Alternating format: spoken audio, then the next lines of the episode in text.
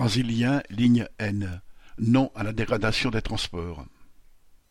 Sur le réseau ouest du Transilien, les travailleurs qui empruntent la ligne N reliant Rambouillet, Mantes, Saint-Quentin-en-Yvelines, Trappes, etc.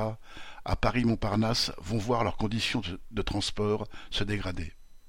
Dès mars, la direction de la ligne envisage de supprimer une soixantaine de postes, ce qui entraînera la fermeture des guichets et même des gares. Ben et Plaisir-les-Clayes seront totalement fermés, d'autres six jours sur sept, d'autres le week-end, et d'autres encore dès vingt heures, laissant les usagers démunis. Supprimer des emplois pour toujours plus d'économies, désertifier les gares, abandonner l'accueil des passagers, voilà un choix scandaleux de la SNCF et d'Île-de-France Mobilité au détriment des travailleurs, cheminots comme usagers.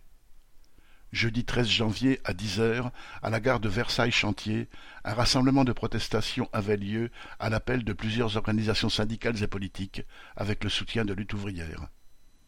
Correspondant Hello.